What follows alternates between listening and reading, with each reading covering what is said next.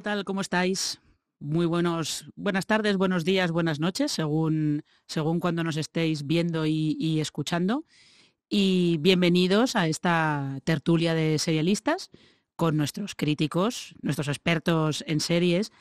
Y con esta tertulia queremos cerrar eh, un especial que hemos estado haciendo en, en Serialistas, que ya sabéis que es la web de recomendación de series que eh, tenemos un poco a medias entre la coproductora y la sexta.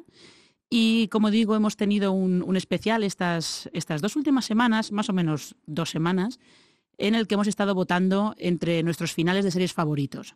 Lo hemos, eh, hemos tenido las votaciones en Twitter y en nuestro perfil de Instagram. Hemos estado decidiendo, algunas eh, votaciones han sido a cara de perro, un poquito juicio por combate. Y lo que hemos estado decidiendo es pues, qué finales creemos que son los mejores, los que más nos gustan, los que más recordamos. Pues eso, esas cosas, ¿no? Lo típico.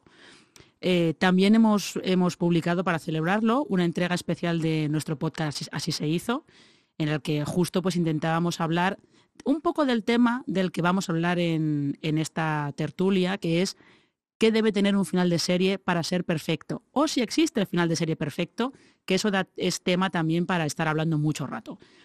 Y eso es justo lo que vamos a hacer. Vamos a hablar en este, vamos a meternos en este debate, que es de los más clásicos e interminables que hay entre los aficionados a las series. Y para ello, eh, pues vamos a contar, como digo, con nuestros críticos de serialistas, los vamos a presentarlos. Aquí Conmigo en, en, este estudio está Isabel Vázquez. ¿Cómo estás, Isabel? ¿Qué tal? Yo estoy muy bien, Marina. Siempre a tu lado estoy eh, estupendamente bien. ¿Vienes preparada para defender el final de urgencias a capa y espada? Hombre, tú sabes que a mí me hace falta poco para estar largando durante un rato y si se trata de hablar de urgencias, en fin, que se echen a temblar el resto. Sí, podríamos haber hecho un, un podcast especial de urgencias solamente. Pues sí. De finales de capítulos de urgencias, te diría. Eh, sí, y de, y de, muertes de urgencias que Shonda, de, de vida. Shonda tienes mucho que aprender Hombre. de lo que hizo urgencias. Eh, y luego tenemos conectados en, en, remoto a Elena Neira. Elena, ¿cómo estás? ¿Qué tal? ¿Cómo estáis? ¿También vienes dispuesta a defender, no sé, el final de urgencias? ¿Qué final de serie quieres defender tú? Yo vengo a defender a muerte de Leftovers porque me encanta, es la alegría de la vida, es eh, estas series que me, que me dan todo y luego me lo arrebatan. O sea, que vengo aquí a, a, defender al final de Leftovers y los pantalones de Justin Theroux a muerte. Eso está muy bien visto. Nada que objetar. No, muy bien visto. Nada que objetar. Muy bien visto. Eh, tenemos también con nosotros a Lorenzo Mejino. Muy buenas, Lorenzo, ¿cómo estás? Hola, hola a todos, muy bien, por aquí, por la costa. Por la costa. Eh, ¿Tú qué final, qué final de serie defenderías tú a capa y espada de cualquier tipo de ataque? The Shield. El final de The Shield para mí es el final perfecto. Y luego ya lo defenderé ante quien sea. También es una buena elección, ¿eh? También es una buena elección. Y tenemos... También tenemos cerrando este, este cuarteto de, de la muerte a Alberto Rey. ¿Cómo estás, Alberto? ¿Qué tal? Bien, ¿quieres que te diga qué final voy a defender? No, Hombre. te lo digo yo, espérate. te lo digo yo, a ver si alguno que... tenemos alguna duda de cuál va a ser tu final. que ninguno no, lo hemos podido coger porque sabíamos defender, que era el tuyo. Voy a defender, el, evidentemente, creo que hay un final o varios que van a salir a lo largo de esta, de esta conversación, pero yo voy a defender el juicio sumarísimo a Alicia Florrick. Anda, eh, mira, muy, bien. muy, bien, muy sí bien. señor. Bueno, bueno. El final de The Good Wife. Plot twist aquí. Estoy, estoy contigo ahí, ¿eh? Estoy contigo. Yo también, yo también, yo también. Defiende mucho ese final. Eh, bueno, yo no me he presentado, yo soy Marina Such. Voy a intentar moderar, pastorear esta charla, a ver qué sale. Y creo que podríamos empezar como, con una pregunta fácil, así de calentamiento, que es, ¿qué creéis que debe tener el episodio final de una serie para ser redondo? A ver, es que claro. es que esto tiene mucha tela es que cortar. amiga. Pues yo creo, creo que un final debe ser, es que son todo pero grulladas, pero es que es cierto, o sea, un final tiene que ser satisfactorio a todos los niveles, pero claro, depende de qué serie, porque tú tienes una serie, antes hablabas de una serie como Urgencias, que dura 15 años y eh, con temporadas muy largas, con reparto coral, con un reparto además del protagonismo que va, que va cambiando, que cambia incluso por capítulos, porque además son eh, series que experimentan mucho en la forma y en el, y en el contenido. Y claro, tienes que llegar para... Lo, lógico es que llegue a una conclusión satisfactoria. que de alguna forma, eh, y hay veces que, es imposible dar conclusión a todas las líneas temporales y a todos los, personajes, pero que de alguna forma eh, colme las expectativas de, los espectadores más fieles, sobre todo, porque y que, tenga pues es un cierre em, un cierre lógico. Insisto, son todo pero grulladas, pero cuando vayamos a los, a los ejemplos será más fácil ilustrarlo, supongo. Eh, sí, eso creo. También, también yo creo que en, el caso de urgencias ayuda que tenga esa, esa frase final de mm. doctora Green, ¿viene?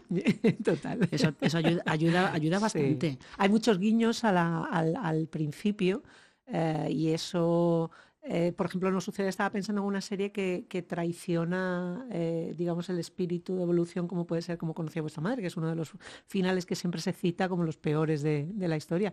Y, y esa justo, em, yo creo que hierra en esa complicidad del espectador con la con la, con la trama en evolución. También fueron muchos años, también fueron muchos capítulos, muchos menos personajes y por eso mismo creo que, terminó volviéndose contra, contra ellos. Es curioso que una serie tan compleja como Urgencia sea capaz de, conseguirlo y, algo aparentemente más sencillo no, no, lo, no, lo logre. Mm. Em, por ahí. Qué serio, nos hemos puesto un poquito de alegría. Sí, no, además estoy, viendo ahí, eh, nuestros críticos en remoto están también como muy serios escuchando, tomando notas de, bueno, ahora, ahora vamos a ver si esto es verdad o no. Em, ¿qué, decís, Lorenzo? ¿Qué dices tú a, lo que ha comentado Isabel? Yo diría que el, concepto de final perfecto ha cambiado bastante con los años, porque antes, al no haber tantas redes sociales, tú mirabas la serie en solitario, lo veías y ya está. Y ahora tienes lo que le llamo el síndrome del videojuego. La gente te va diciendo, es que he invertido 70 horas en esta serie. Creo que el final me satisfaga. Y si no le satisface el final, pues ya empiezan a rajar. Y a partir de ahí, incluso hay gente que le gusta el final y luego cuando ve que a sus amigos no le gusta, pues cambia de opinión porque tiende a ir más con la ola. Por eso ha sido bastante cambiante con los años. Yo que tengo bastantes he podido ir, ir, observando que antes la gente miraba los finales, se quedaba tranquila y ahora la semana anterior ya están haciendo 50.000 teorías, los 10 posibles asesinos, las 10 posibles maneras. Y si no acierta, entonces se, enfadan. No, no ha, sido el final que yo quería. Está muy mal el final. Y por eso este, este matiz es importante porque nos, lo estamos encontrando continuamente en los finales de las últimas series que si no aciertan, de Tronos, por ejemplo, si no aciertan el que tú querías que fuera el malo o el rey o el que sea, ya es un final fallido. Eso, eh, Elena, ¿tú eso, eso crees que, que, es así, que últimamente hay como es toda esta obsesión que hay por las teorías de los fans y el final explicado y las siete preguntas que tiene que responder el final obligatoriamente? Eh, ¿Hasta qué punto crees que eso ha influido en la importancia que se le da ahora al final de una serie? Es que estoy muy de acuerdo con lo que ha dicho, con lo que has dicho Isabel y con lo que ha dicho Lorenzo. Fíjate tú, no pensaba yo que, construiría esta frase diciendo que estoy de acuerdo con los dos, pero sí que es verdad que hemos pasado, creo, de la necesidad de resolución, de que haya un, de que te expliquen realmente lo que ha ocurrido, y yo creo que ahora estamos más en, una, en un plano de satisfacción. Eh, por eso he elegido básicamente el final de Leftovers, porque el final de Leftovers es un final que yo creo que satisface a cualquiera, porque son tantas las alternativas que te pones sobre la mesa em, que a mí me interesa. y es, la, por ejemplo, la diferencia de, quizás de, décadas pasadas en las que las series estaban muy obsesionadas con solventar, con, eh, bueno, pues el, ejemplo de Perdidos, ¿no? de, intentar aclarar qué es lo que había ocurrido. Yo creo que ahora las series, eh, tenemos el último ejemplo con, con Mare of Easttown, ¿no? que eh, al final la, resolución, es decir, saber quién lo hizo o lo que ha pasado, va a un segundo plano y te quedas más con una cuestión yo creo que mucho más emocional y eso yo creo que directamente está vinculado a lo que decía, a lo que decía Lorenzo. Pasas las, consumes las series de manera cada vez más intensa, ya no las ves, las consumes, tienes unas reacciones emocionales muy intensas y lo que necesitas es un, es un clímax, ¿no? Y, poder pasar página, y poder pasar a lo, a lo, siguiente. Pero también me parece que la, la, la, beligerancia de alguna gente y, el nivel de implicación emocional con los finales de la serie, como con Juego de Tronos, era como... Qué a ver, eh, sí, qué pesadilla. No, salvamos vidas, es decir, es un final eh, regulero, pero ya está. Es decir, piensa lo que has disfrutado hasta la fecha, ¿no? Es decir, tampoco me parece tan tan importante ya el, cerrar bien una serie, porque de hecho cada vez me parece más difícil. Estamos un poco de vuelta de todo, me da, me da la sensación. Sí, puede ser. Sí que es verdad que puede haber gente que te digan, como decía Lorelai Gilmore con una serie de estas, con Juego de Tronos, por ejemplo, no me gusta que me devuelvan estos ocho años de mi vida. y bueno, tampoco hace falta eso. tampoco hace falta eh. eso. Em, Alberto, ¿cómo lo ves tú? Pues es que Elena ha sacado mi final favorito de los últimos meses, que es el de Mero of que, es un poco, te hace esa pregunta de qué es, qué es satisfactorio para qué espectador. Eh, no es hacer spoilers, decir que es el final de una serie que tiene que descubrir un, criminal y al final te está diciendo que no era tan importante saber quién lo había hecho, que la serie va de otra cosa, que el tema era otra cosa y que la satisfacción está en otro sitio. Por otro lado, Elena habla de The Leftovers, que es la redefinición del final abierto, viene del mismo creador que ha sido acusado, aunque ya no tenía nada que ver con la serie, de haber cerrado en, definitivo una serie como Perdidos y haberlo, y haberlo hecho mal. Eso yo creo que lo que, lo que es, para mi gusto suele definir bastante un buen cierre o un mal cierre es la implicación del creador inicial de la serie. Es decir, eh, a lo largo de, estos últimos años que he entrevistado a muchos creadores de series, suele funcionar bastante cuando te dicen yo tenía muy claro cómo iba a acabar y así ha acabado. Eso suele coincidir bastante con lo que yo considero finales satisfactorios. O si no satisfactorios, eh, coherentes. Y estoy hablando de finales como el de, como el de Girls, por ejemplo, que para mucha gente fue insatisfactorio, pero es absolutamente coherente.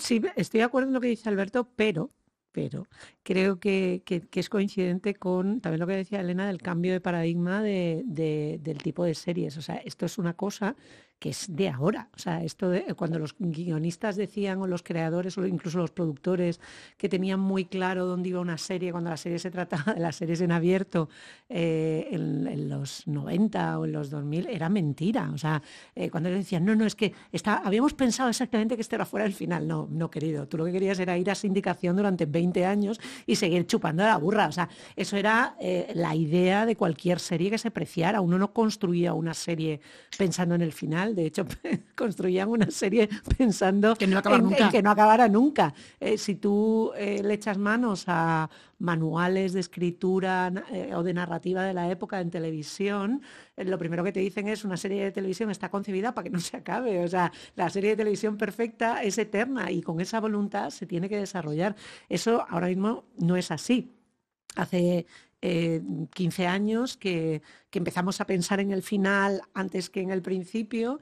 Eso sí que es cierto que no es que fuera una invención de ese momento, pero sí que se cayó como en la conversación a partir de Perdidos, porque todo el mundo empezó a, decir, ¿qué coño pasa aquí? ¿Quién es esta gente? ¿Y, dónde me están llevando? Porque al final era una angustia eh, tremenda porque la propia, el propio formato te pedía saber el, camino o, o, por lo menos vislumbrar hacia dónde te encaminabas.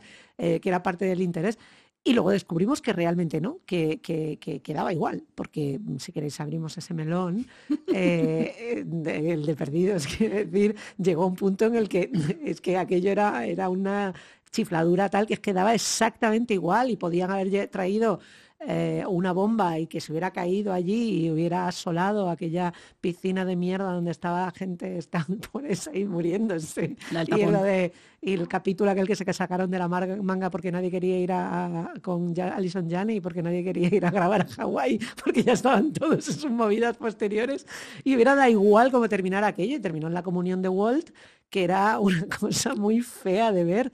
Em, pero quiero decir que habían sacado un montón, vuelvo a lo de la satisfacción y lo de la, y lo de la, coherencia, habían sacado un montón de teorías y no eran capaces de, de, conectarla con nada. O sea, eran como flecos mm. dispersos. Eh, pero claro, también tenía mucho que ver con el tipo de serie que estábamos viendo. Esa era la. pero antes, antes de abrir ese melón, porque evidentemente en Perdidos llegó un punto que se les fue de las manos por completo todo. Eh, sobre todo porque eran un poco Em, eh, fue el momento en el que de repente los dos guionistas eran como más estrellas que los actores, se fue un poco de las manos todo, ¿no? Eh, pero el melón que yo quería abrir era, ¿vosotros creéis que a lo mejor antes que Perdidos puede ser que esta histeria por el final llegara con el final de Los Soprano? Sí. Porque ahora se nos olvida, pero cuando se, se emitió el último capítulo de Los Soprano, yo recuerdo haber leído a críticos estadounidenses muy reputados diciendo, me han tomado el pelo. ¿qué ha pasado? ¿Qué es esto? O sea, David Chase, ¿qué, qué has hecho? Menos mal que no vas a hablar, pero ¿qué has hecho?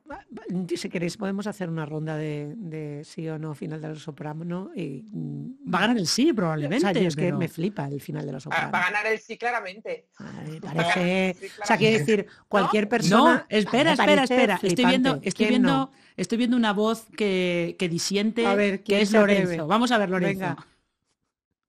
Sal si te No atreves. sé, yo nunca fui muy fan de Los Sopranos, la acabé al segundo intento, por eso que tampoco tenía yo una- un gran interés en ver cómo acababa, y el fundido a negro me quedé, pues bueno, vale, se ha acabado, bueno, ya, ya está. O sea, ta- tampoco me preocupé mucho, en vez de- me dejó tan indiferente que no le vi la grandeza por ningún lado, o sea, más que un, no es un indiferente, o sea, una abstención, si queréis. ¿Te habías dado un golpe en la cabeza recientemente antes de.? No, No, pero de mí me broma. pasa algo Quiero decir, pero no es lo mismo. No es lo mismo, o sea, no es lo mismo que. Perdón, Alberto, no quiero decir que no es lo mismo que una serie te sea indiferente, que te dé igual el final, a que sea capaz de establecer si el final es apropiado o no para la serie. Son dos criterios distintos. Yo he visto finales de series que me da exactamente igual, pero digo, ah, pues es un buen final para la serie. Sí, Pero a lo que me refiero es, es un buen final para la serie. O sea, Los Soprano termina como tiene que terminar. Todo el mundo sabe que si tú estás en una situación en la que en una, en una de mafias y un mafioso se va al baño, nada bueno puede salir de ahí. A ver, es que y no- ahí ya te están contando Claro, es que mucho de el- por dónde va el final el de mafioso, el mafioso o muere o va a matar a alguien. Claro. No, pero eh, en A el- mí es que estéticamente es un final horrible, me parece un, me parece un precioso. final que es- estéticamente es horroroso. Me parece horroroso el final. O sea, eh, entiendo el guion y, y veo el guion y creo que la idea es buena, Mm. pero la, la manera de llevarla a... O sea, eh, la puesta en escena me, me sigue pareciendo horrorosa y me duele muchísimo porque la serie me encanta, me encanta. Es Bueno, que- Marina, ya tienes tu tweet, tienes tu tweet para promocionar este, este podcast, que me parece estéticamente horroroso. estéticamente, Alberto Rey. el final de los soprano es estéticamente horroroso. Sí, sí, sí, lo tengo. Pero yo quiero decir que a partir de ahora eh, aquí termina mi colaboración profesional con Alberto Rey para todos los tiempos. Esto es un divorcio, se acabó. Dios mío, esto, esto no me lo habías dicho nunca. profesional general Yo, se yo basa ya en- estaba en la lista negra. Hasta aquí hemos llegado. hasta aquí hemos llegado. Eh, esto es un final, ¿ves tú? Este Ve- final no habías visto. esto yo, no lo, esto yo no, me lo, no me lo esperaba que pasara esto, pero viene, viene muy, muy, a- muy apropiado. Pero eh, es que justo con Los Soprano, por ejemplo, es un buen ejemplo de mm, eh, serie que había mucha gente que la veía solamente para ver cómo Tony Soprano mataba gente Ajá. Y gente que veía la serie porque de verdad le interesaba eh, ver qué pasaba con Los Soprano y cómo guay. evolucionaba, que era claro. Pero luego había mucha gente que la veía por eso, porque lo que quería era que Los Soprano mataran gente. Porque era una serie de mafiosos y había que matar gente. Hombre, Los Sopranos se veía, tampoco nos olvidemos, Los Sopranos es una serie de un impacto brutal y con una, un, una- un éxito extraordinario para la distribución que tenía, que era una distribución limitada, Sí, claro, no una serie en abierto y, no, y la penetración de la televisión de pago no era la que es ahora. Pero que además era una serie que puntuaba alto, o sea, se podía ver porque mm, mataban gente, porque había tetas, porque había tacos, porque Había- no, no, de todo lo sí, que no sí. había en la televisión en abierto. Claro. que ahora tenemos barra libre, pero que en esa época que se lo digan a, a Steven Box con lo que era poner un culo en televisión, ¿sabes? Lo mal, lo mal que se pasaba, te podían quitar la serie. Sí, pero, pero eso yo creo que te abre, abre como otro, otro tema que es el de. Eh, porque a veces, por ejemplo, series como, series como Los Soprano igual no tanto, pero en el caso de Perdidos, que es como. O incluso Juego de Tronos, si queréis. eh, que tenían un poco la opción de vamos a cerrar misterios y a resolver preguntas. O, bueno, paso un poco de resolver misterios y voy a más, me voy a centrar más en, va- venga, vamos a conseguir que esta gente, que estos personajes tengan, lleguen al final del viaje como de una manera bien, ¿no? O sea, no sé, no, Pero, no sabes cómo Marina, lo ves. yo- yo- Dim. Yo creo que ahí al final un poco ahí está el- un poco el engaño de algunas series. Eh, Yo creo que el final de Los Soprano es lo que decía eh, Isabel, es coherente con lo que Los Soprano ha propuesto. Lo que ocurre son estas series que te, te proponen, vale, esto es un asador argentino y al final se convierte en un restaurante vegano. Entonces, se Total, convierte en otra cosa. claro. Es como, y dices tú, tío, yo, yo no he firmado para esto porque yo quería otra cosa, o a mí me has estado diciendo que eras otra cosa y de repente te conviertes en, en- en- en una serie completamente diferente. Yo creo de todas maneras que, de verdad, em, como espectadores de series hemos evolucionado muchísimo en la medida en que no necesitamos que nos lo mastiquen todos, y malo cuando necesitamos que nos lo mastiquen. Yo creo que es importante que dejen cuestiones abiertas, sobre todo porque también ya bastantes pasivos somos en el consumo audiovisual como para necesitar que todo nos lo expliquen de pe a pa. Y a mí hay finales, ahora estabas hablando de Los Sopranos, me viene a la cabeza el de Nurse Jackie, que me parece una genialidad de final, me parece una genialidad, me parece un final coherente, me parece un final satisfactorio, un final durísimo, divertido y que, es- y que es, al final entrega lo que te ha prometido. Entonces yo me conformo únicamente, yo me conformo con eso. La única serie que me parece perfecta y que no, no, no avanza por donde, te, por donde ha ido es Leftovers, porque el final que te plantea es una Mm. cosa, pasa de lo pasa de lo mundano a lo divino y a lo religioso y a lo, y a lo filosófico y a lo trascendental, pero a mí me funciona Mm. porque es el final que yo quiero en el fondo, ¿vale? Porque ha acompañado... Además es un final que, el de Leftovers es un final que es paralelo a un final que no vamos a tener, que es el final del cuento de la criada. El cuento de la criada no va a ir hasta sus últimas consecuencias, que creo que es una de las características de los buenos finales, y ahí el de los soprano, si queréis reculo un poco, es excepcional, va hasta sus últimas consecuencias, pero eh, Perdidos no pudo ir, se le pasó el, digamos que se saltó el Sí, se tiburón, se, le pasó el el- arroz, Mm. eh, y le ha pasado exactamente lo mismo al cuento de la criada. Y a Juego de Tronos le pasó, lo que pasa es que le pasó muy tarde. O sea, Mm. tuvo Juego de Tronos, yo creo que pudo arreglarlo casi hasta el último momento. Hay una, o sea, hay una, una, una obra de Shakespeare que es La Tempestad, que es fascinante, pero tiene un problema, que se empieza a llenar de personajes interesantísimos y al final no saben qué hacer con ellos y hay que terminar la obra. Y literalmente sale el protagonista, que es un semidios, y dice, tú, conti- tú, tú te casas con este, tú con aquella, Sí. tú al monte, tú al no sé qué, y dice, y ustedes a su casa, al público, literalmente. Eso es lo que hizo Juego de lo que sí. hizo Juego Sí. de Tronos. Y ahí estoy un poco con Elena en que la serie como que claudica ante una masa de espectadores que puede que sea la mayoritaria y la que les mete más pasta, que eso es lo que lo que está pidiendo. Puestos así, es el final de, que lo, lo hemos visto todos últimamente y es muy bonito, de Friends, Mm. cuando dice vamos a tomarnos un café y dice, y ¿Dónde? dice Chandler, Mm. ¿dónde? Es perfecto. Sería como decir, vamos a tomarnos un café al Central Perk, sería Sí. hacer ese, hacer ese final. Sí. El- el- realmente, eh, o sea, esto que hablas de, de- de Juego de Tronos ilustra perfectamente, es eh, una, una cosa que pasa mucho en las series, que pasaba de nuevo eh, más en las, en las series de antes, pero que también sucede ahora, que es esa, ese síndrome de campamento de que se terminan encariñando de todo el mundo y al final terminan por desvirtuar los personajes. O Sí, sea, claro. eh, de, la mitad para adelante, Tyrion Lannister se convierte en un personaje completamente adocenado, completamente sometido, que no es el personaje En Juanito inicial. Golosinas. Es Juanito, Golosina de la Calisi, o sea, es como, venga mi reina, anda para adelante. O sea, y es insoportable, de verdad. O sea, y esa, eh, pero so- pero sobre todo por la rectitud moral con la que se, con la que se dirige, que es como, como una, ah, una mm, ya no solamente una claudicación, sino una redención de un, de un personaje que era cínico y que, y, que, y que su interés estaba fundamentalmente en que no participaba de, Sí, que de- de digamos, claro, de, esa, eh, de ese mm, eh, intentar conciliar general, sino que intentaba encontrar huecos por otros lados. No, no era un intrigante, tenía una, una voluntad positiva y era un tío, digamos, con una mentalidad de Estado, pero, pero desde luego no era el blando que termina siendo. Y desde luego, para intentar colocar a todos y para que todos los huecos estuvieran estuvieran eh, llenos al final de Juego de Tronos, era una estupidez muy gorda, porque cuando salía este señor a decir no, no, y como el niño este que ha venido en carricoche durante todo, no sabemos qué hacer con él, Pues él va a acabar o en sea, el... le vamos a dar y tal. Y entonces la cara de Sansa de, ¿what? O sea, ¿qué me estás diciendo? O sea, o sea, ¿qué me estás contando? Que este Sí. que, que, que de verdad que no ha hecho nada durante toda la Sí, no, trama. no, la, cara, es- la cara de. Sansa, la cara de Sansa es un poco un... Nada más que tener... Excuse me. Total, o sea, es como... Y que yo me tengo que volver allí con los animales estos. Pero, pero ¿qué tipo de broma? Sí. ¿Qué tipo de broma es esta? Y, es, y además, es un mal final desde el momento en el que lo tienes que explicar.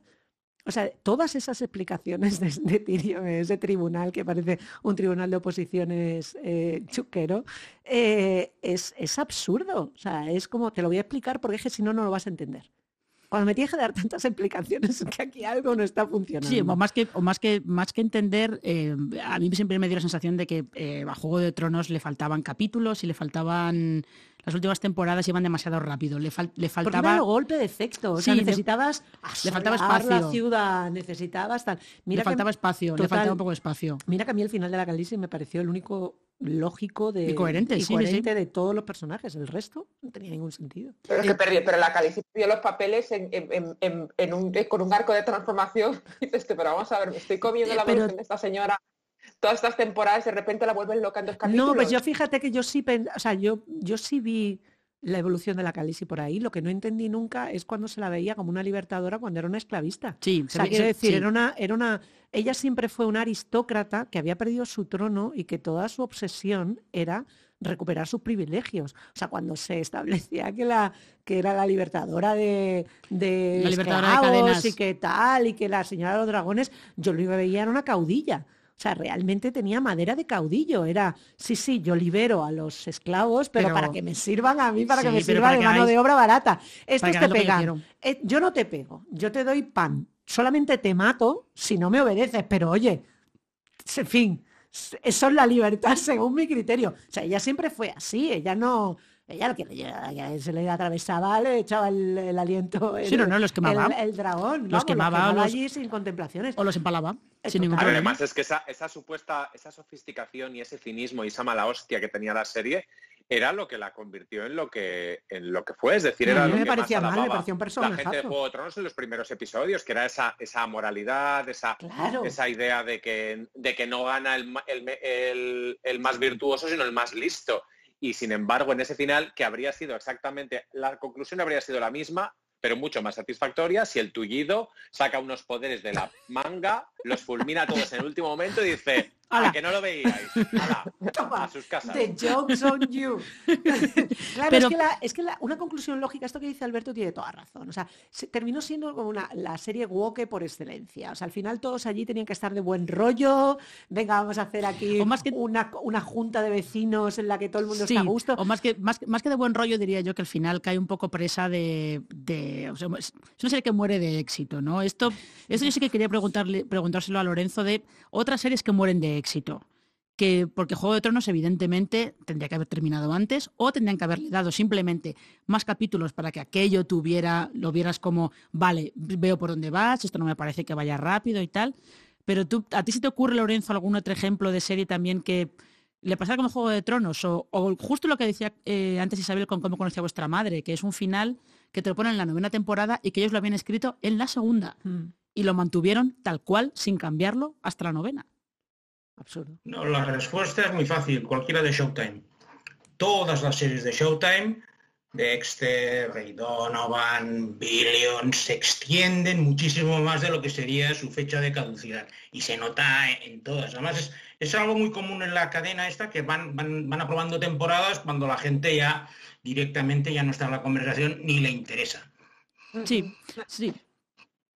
Elena, ¿querías decir algo? Yo, yo, sí, yo, yo quería apuntar también que muchas veces eh, estos finales fallidos eh, son eh, consecuencia de, de- cuando los que tienen que tomar las decisiones creativas eh, no las toman y las acaban tomando otras personas. A mí el ejemplo que me viene a la cabeza es Twin Peaks, que la defenderá hasta la muerte, es mi serie favorita de todos los tiempos. eh, pero sí que es verdad que en el momento en el que se rompe esa, eh, esa convicción que tenía David Lynch de que la película no podía desvelar tan pronto quién, o sea, la serie no podía desvelar tan pronto quién había matado a Laura Palmer y que tenían que, que extender el, el misterio, ya luego le- le- yo, doy por sentado que dijo, bueno, que queréis que la, que la alargue, no te preocupes que la voy a alargar. Y ahora Te vas te a enterar, te vas a enterar. Vas a ver. tripi, pero, pero, pero fino filipino. Pero por otra parte, a mí siempre me ha quedado la duda, no sé qué opináis vosotros, de cómo habría sido Twin Peaks si, la- si, si realmente lo hubiesen dejado hacer a, a David Lynch lo que quería hacer, que era O sea, no desvelar que había matado a Laura A ver, yo creo habría, que Twin habría Peaks- sido... eh, es, es que igual era un- es que igual era una serie que no tendría que haber pasado la primera temporada. Es que Twin Peaks no es una Porque es que serie, es que, Twin, Twin Peaks es otra mucha- cosa, es que Twin Peaks es una obra de arte total, o sea, es que Twin Peaks no creo que se pueda asimilar a, ningún ejemplo, a ninguna línea, a ninguna tradición, a nada. O sea, Twin Peaks es principio y fin de un montón de cosas, pero analizarla como una serie de televisión yo creo que, que es imposible por, por- por- por todas estas dudas que planteaba Elena, pero también por la propia figura de David Lynch eh, que, que, es un marciano y que hace lo que hace David Lynch. O sea, ¿qué hubiera pasado si David Lynch hace, imagínate, 15 temporadas? O sea, eh, bueno, pues probablemente que hubiera habido suicidios masivos en ABC. O sea, que no sé. ¿Hasta qué punto importa el final, el final de Twin Peaks cuando la propia premisa de la serie está oculta bajo 100.000 capas? O sea, Twin Peaks es y, ahora, perdón a los que la, a los que la hayan visto, pero muchos a los que no la hayan visto, pero muchos los que la han visto van a decir ahora. Han ah, pasado 30 años. Twin Peaks es la historia de un señor que se vuelve loco cuando empieza a comerse la cabeza con que en el puticlub en el que va ha podido follarse a su hija y no se ha dado cuenta. Esa es la historia, ese es el fondo de Twin Peaks y de donde explota absolutamente todo. ¿A alguien le importa? No. Y como premisa no está nada mal. ¿eh? Esto se lo das a una segunda temporada de Mero Town y tenemos otra vez siete semanas de de arrancarnos las, las, vestiduras. Pero esto que contabais antes de las series que decía Lorenzo, las series que se, que se pasan de temporadas y tal, también genera yo creo a veces un fenómeno curioso. Yo siempre cuento, perdón por la redundancia, que Cuéntame, Cuéntame cómo pasó, empezó a saltarse sus finales naturales. El final natural de Cuéntame cómo pasó era Españoles, Franco ha muerto. El mm. segundo final podría haber sido Ganan los socialistas. Entramos en la OTAN, es decir, se supone que era una, una serie que nos iba a hablar de España a través de una familia ha ido saltando todos esos finales naturales y al final, ¿qué ha conseguido? Que eso no importe, que el mm. final natural sea el final de los Alcántara. A cambio, ha perdido, digamos, la oportunidad de ser otra serie. Pero la serie que es no es mala tampoco. O sea, a veces en, ese, en esa carrera hacia adelante eh, se encuentran cosas interesantes. el problema, volvemos a lo mismo, es el, del restaurante argentino que se convierte en, restaurante vegano. Claro. Estaba pensando, estaba pensando en Girls que creo que es de las pocas series que me parece que plantea otra serie completamente diferente. Creo que no. Es decir, eh, fui todo lo crítica que se puede ser con la quinta temporada de Girls, pero es que admito que es un buen final para la mm. serie, pero fundamentalmente porque no puedo con ella, porque me, porque me plantea una situación en la que no quiero verla, que me incomoda, me, incomoda profundamente plantear. ¿Se pueden hacer spoilers de Girls a estas alturas? Yo digo yo que sí. Eh, en fin. Pues, pues me, plantea muchos interrogantes, decir, ¿cómo, ¿cómo puedes siquiera plantearte tener un hijo de una persona con la que te has acostado una vez, con que no eres capaz de... Pero eso porque eres mayor, Elena, y quieres coger a la muchacha a la sola vez y decirme, idiota. Claro. Pero, idiota, ¿cómo se te ocurre? Pero, pero, ya sabéis que yo siempre he pensado que Girls es una serie que tienes que ver eh, sabiendo que la serie piensa de los personajes igual que piensas tú de ellos. Mm. Que la serie te está diciendo, sí, son todas tontas. Si tienes toda la razón y está hecho para que la odies y para que digas tú tienes que eres un puto desastre, es que no haces una derecha, es colega, cuando ya parece que ves la luz al final del túnel, pero es tonta. Sí, sí. Y eso es, eso es lo guay, pero eh, yo creo que hay, hablando de las series que han eh, continuado innecesariamente, yo creo que lo que pasa es que hay personajes que te interesan porque la serie los hace interesantes. En el momento en el que la serie se alarga innecesariamente y el personaje deja de ser interesante, a mí me pasó un poco, admito, con el final de The Good Wife, que aquí Alberto lo, ha defendido muy a tope. Sí, pero me pasó un poco con el personaje de, Alicia, que llegó un momento que pasé de adorarla a que ya me caía muy pesada.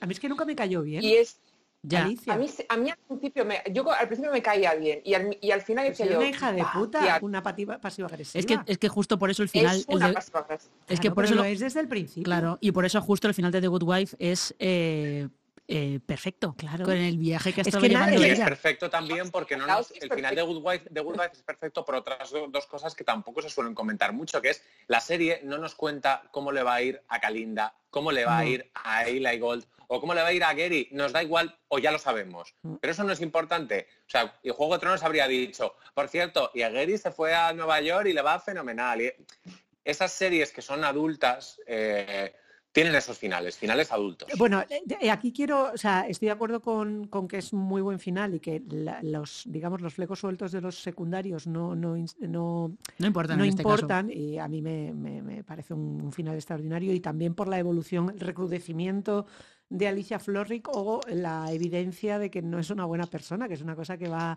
dejando cada vez más claro, que yo creo que estaba claro desde el principio. Eh, o sea, quiere decir que es una tía que se traga el sapo de seguir con su marido, no porque esté enamorada de él, no, es, porque no quiere perder la casa, el estatus, el ser la mujer del, senador y, estar bien en su, en su trabajo porque lo necesita. No quiere, no quiere perder el estatus. Sus privilegios, pero, perdona un momento, al, hilo de lo que decía Alberto, de lo de terminar con los personajes, una serie que es tremendamente adulta, pero que sí cierra cada uno, sí termina cada uno de sus secundarios eh, con un broche em, y de alguna manera eh, rubricando y cerrando el tapón es Mad Men, que es otro de los finales de los que no hemos hablado, eh, que sí se toma el, digamos, el tiempo para ir, porque tiene unos cuantos finales y tiene un montón de personajes, para ir recogiendo las cosas que sabemos de cada uno de ellos y dando a cada uno el, final em, proyectado de alguna forma. Unos mejores, otros peores, pero desde luego, mm, a mi juicio, todos eh, perfectamente medidos. O sea, yo creo que es una de las series que tiene un, un final más estilizado y al mismo tiempo también más satisfactorio. O sea, yo creo que, Y todos esos años diciendo, Don Draper se tirará por la ventana. Eso es. por la ventana Total. Es que es buenísima pero la idea. Pero esos son, esos son esas, esas, teorías también de fans de no, es que claro, como salen los títulos de crédito, claro. pues tiene que pasar, pero, pero no, eh, de todas maneras, mira, justo que, que menciones al final de Man viene bien, viene bien para tener em, una pregunta que puede llevarnos un poco incluso hasta el final de, esa tertulia, que es eh, si vosotros creéis que si tú tienes una serie que entra en declive, o una serie regulera y tal, pero que de repente tiene un final buenísimo, mm. si eso arregla la serie, entre comillas, o si tienes una serie que es buenísima y tiene un final eh, esta expresión se la voy a robar a una amiga, tiene un final espantiorrendo. Espantiorrendo es muy bueno. Un final espantiorrendo. Y eso estropea retroactivamente toda la serie. Un poco como las películas de Sexo en Nueva York han hecho con la, serie, la serie. Con la serie de Sexo en Nueva York. no la considero parte de la serie. No, claro, es otra cosa diferente. Claro. Es otra cosa diferente. Pero en este caso, a ver, Lorenzo, abre el melón. ¿Tú cómo lo ves? Bueno, yo en principio, una serie mala es difícil que tenga un final por si ya has perdido el interés en ella, es muy difícil que el final te sorprenda muchísimo porque no creo que, no, si no hay los mimbres para hacerlo, difícilmente lo van a hacer. En el otro caso, yo soy más de las personas que prefiero el camino. Si me lo he pasado bien durante todas las temporadas y lo he seguido, mira, han fallado el final, mira, mala suerte, pero tampoco eso me va hacer que la odie todas las horas que he disfrutado anteriormente, que es lo que está pasando mucho últimamente. Hay que tener todo en su justa medida. Aparte, los finales también dependen de cómo sean. Hay finales que te los ves venir tres o cuatro episodios antes, como has visto de Mad Men o incluso de Breaking Bad, que van preparando los finales de los secundarios, los últimos episodios, y otros, como por ejemplo el caso de Americans, que 20 minutos antes del final no sabes lo que va a pasar. Mm. Estás allí porque tienes cuatro, cinco o seis opciones y cualquiera sería válida. Entonces, dependiendo del enfoque que los creadores hagan del final, pues bueno, puedes tener una satisfacción inmediata en el momento de ese final o ya te puedes ir preparando con una despedida tranquila con todos los personajes. Estoy, viendo, Alberto está como, está pensando, lo estoy viendo que, piensa mucho. Porque, yo he pensado, yo es un tema que he pensado mucho. Al final digo, ¿qué final qué, qué, serie mala puede tener un final bueno y nosotros saberlo? Pues series que hemos visto hasta el final siendo malas. Entonces he estado, repasando series de las que no te puedes desenganchar y tienen buenos finales y he llegado a la conclusión de que sí que podría tener un buen final eh, el cuento de la criada, porque a mí en muchas cosas me recuerda una serie que no tiene nada que ver, pero que, tenía el mismo problema, por decirlo entre comillas, que era The Big Sea, aquella serie en la que Laura Linney mm. tenía tenía un cáncer terminal y la serie terminaría cuando ella se muriera y no se moría, no se moría, no se moría, no se moría y llegaba un momento que era un poco no es que fuera inmortal porque la serie te recordaba constantemente que estaba enferma, pero llegó a perderse la importancia. Y en el último episodio es uno de los episodios más bonitos de la historia de la televisión y tiene la mejor frase, creo, de un final, que es el Lucky Me, Lucky Me, eh, que a mí se me todavía se me ponen los, los, pelos de punta. Yo sí que creo que tiene que hay una opción de que un buen final con un guionista que de repente entra en ese, en ese en ese momento y tiene la idea, la idea perfecta. Y estoy pensando en, en Succession, que es una serie que tiene un final muy difícil. tiene un, porque eso, ¿qué, eso a dónde va? ¿Cuál es el, cuál da igual, da igual a dónde va, Alberto. Sí, pero, pero que, la última, que el último, que el último plano de Succession sea un plano como el último de Mare of Easttown, yo pago dinero porque no porque entiendo que los finales perezosos existen y que puedes acabar haciendo una...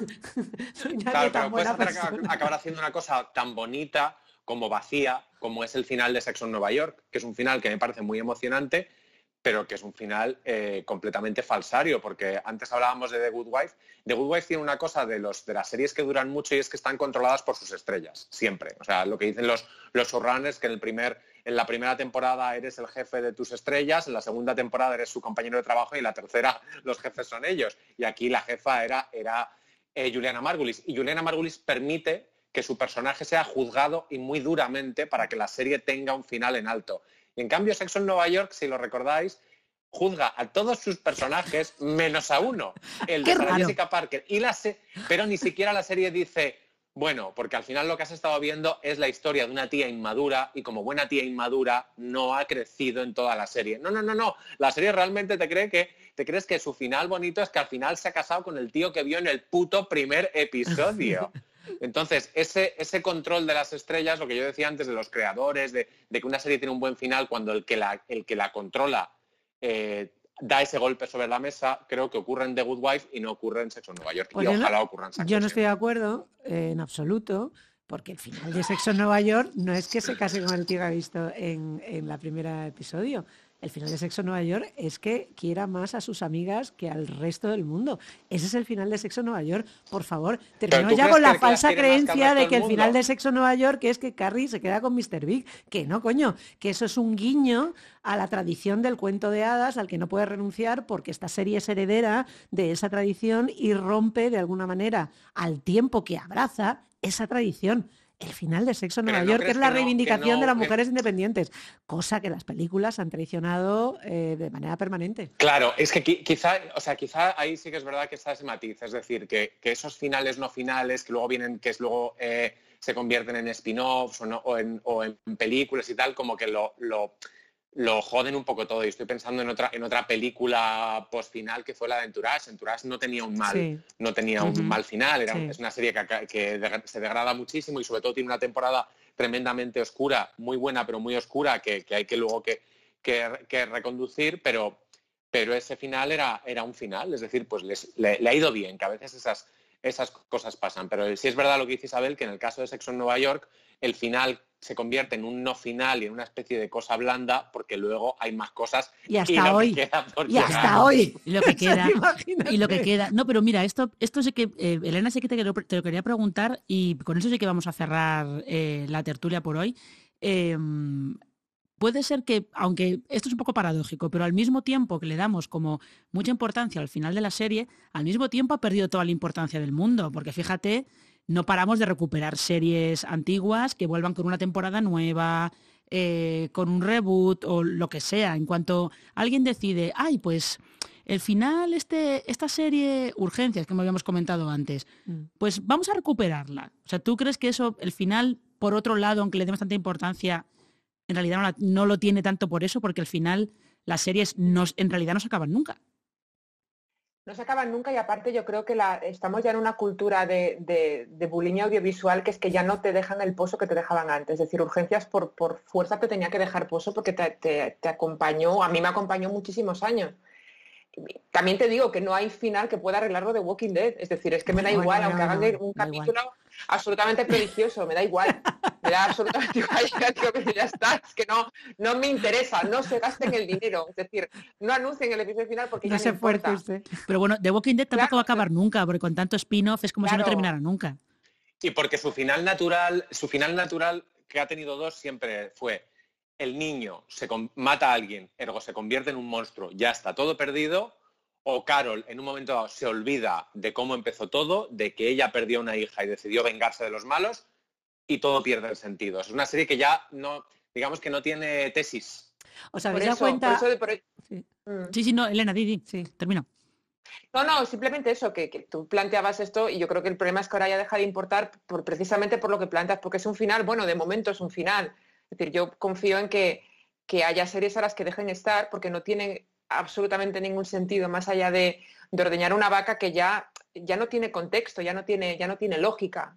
No, no, ni nosotros somos los mismos. Es decir, yo creo que en estas pues, series tan largas, sobre todo cuando las series se veían como, como de, manera semanal y con sus hiatos de temporada y, de esta manera un poco más sosegada, sí que el, recorrido necesitaba un final ahora, es que te da igual, si ahora te, ventilas una serie que no te interesa lo más mínimo y te da igual si la cancelan o si no la cancelan, porque el, nivel, el procesamiento de la información es diferente. Entonces, no sé, yo he visto muy buenos finales para series que me han dado un poco igual y luego he visto finales, me pasó con Breaking Bad, es decir, entiendo que era muy difícil cerrar la serie, es que me daba igual cómo terminase. Ya, o sea, estaba tan fascinada que me daba igual. ¿Os, dais, ¿Os dais cuenta de que, y esto es emplazamiento para, para un nuevo encuentro, eh, que será el de los spin-off, que nadie durante estos días que tanto hemos estado hablando de Friends, nadie ha hablado de, de Joey. Joey, nadie ha hablado de Joey. nadie ha querido sacar es que, a es que, colación es que, por... Friends no se acabó, que Joey se fue a vivir con Andrea de Mateo, que la pobre dijo, jolín, es que yo pasé, yo eso se lo oí en un panel una vez a Andrea de Mateo, decía, tío, que yo, pasé de hacer Los Soprano a hacer Joey, ¿sabes? Que como, Pero no es que... Esa es, la bajona que ha sido mi carrera desde entonces. Es que por, por Joey no me viene nada, ¿eh? no me consta. No te consta. No. Y hemos llegado hasta aquí sin que, eh, eh, Alberto, eh, hablemos del mejor final de la historia de la televisión. Que Alberto se ha restringido y todos los demás también, porque todo el mundo pensábamos que lo íbamos ah, bueno, a sacar. Es verdad, no hemos hablado de los metros bajo tierra. Pero no es por la cosa emocional, fíjate, esto lo tenía yo que aquí también, escrito. Que no también, es por la cosa emocional, que también, o, porque fabricó a SIA, que en qué momento. Eh, es porque, es porque lo estás viendo y sabes que estás viendo un final. Y eso es importante. Estás viendo un final. Y que es una serie que va de finales. O sea, quiero decir, es una serie que va de finales, que es que desde el, principio es un final. O sea, es que empieza con una muerte eh, y, todo el, y todo el piloto es una conclusión una tras otra. O sea, y, cada principio de esa serie es un final, que es una cosa muy bonita. Eh, con lo cual eh, no puede por menos fabricar pues probablemente el, final más perfecto. O sea, si hay que elegir uno, desde luego ese tiene, lo tiene todo. Es satisfactorio, es bonito, es plástico. Lo, tiene todo. Yo diría, yo diría que es más, eh, con a dos metros bajo tierra, el tema es más el epílogo que el capítulo ah. final. yo creo que te, quedas más con el epílogo que con lo que pasa en el último episodio, que si a mí me, me preguntas ahora, ¿qué pasa en el último episodio? Yo te diría, pues eh, no me acuerdo, pero el epílogo me acuerdo perfectamente. Pues pero es que también tiene que ver con la serie. El epílogo es la vida sigue para unos personajes que son completamente convencionales, hmm. que han conseguido, es verdad que es un epílogo agridulce, porque unos están solos, otros no, otros han muerto, otros, pero el que ha conseguido una familia termina por tener una familia, eh, los que se tienen que resignar a vivir en, soledad, pues encuentran un apaño de la mejor manera posible y quien se tiene que ir a estudiar a la universidad eh, se le rompe el corazón, pero bueno, encontrará el, en el camino encuentra la solución y ahí todos los demás terminamos llorando. claro. La serie hace un mero también en ese último minuto y es que queda un minuto y medio para que... Y vas a llorar. Tres minutos los que quedan. No, y se quedan tres minutos para que acabe para que acabe el, el, episodio y hay uno de los personajes que es Claire que no sabes cómo le va a ir. Y cuando acaba en la secuencia final, tú ya sabes cómo le ha ido. Y eso me parece una cosa muy bonita porque además es un final bonito. O sea, dices, no, mm, no, no, es, no es dramático. Es decir, dices, tía, pues al final funcionó. Y mira, y con eso, creo que ese, ese tía al final funcionó. Es un buen momento donde para. Un buen eh, final. es un buen final, sí, señor. Tía, cómo me alegro de ver, tía Claire, cómo me alegro de verte ahí. Efectivamente. Eso es un, es un buen momento para, para dejarlo por hoy. Em, Elena, Lorenzo, Alberto, muchas gracias por, por estar con nosotros. Hablando, hablando de finales, Isabel, muchas gracias también. Gracias a ti, Marina. Un placer, como siempre. Y tenemos que volver a repetirlo para hablar de spin-offs o de principios o, para, no sé, para um, echar el rato. Sí. Si el caso es echar el rato. Sí, nos podemos hacer el corrillo del corrillo de la campus, pero el corrillo de serialistas. Así, cibernético. Lo veo. Ahí al otro lado. Lo veo, lo veo. Y para vosotros, eh, espectadores, oyentes, pues ya sabéis, nos podéis encontrar en, en, Serialistas. Podéis ver este programa eh, en YouTube, en el caso de que no lo hayáis visto en ese directo maravilloso. Y podéis escuchar nuestros podcasts también en iVoox, en Spotify, en Google Podcast, en Apple Podcast. E intentaremos meterlos en todos los sitios que podamos, para que no podáis libraros de, de nosotros. Así que nada más, ha sido un placer y hasta la próxima.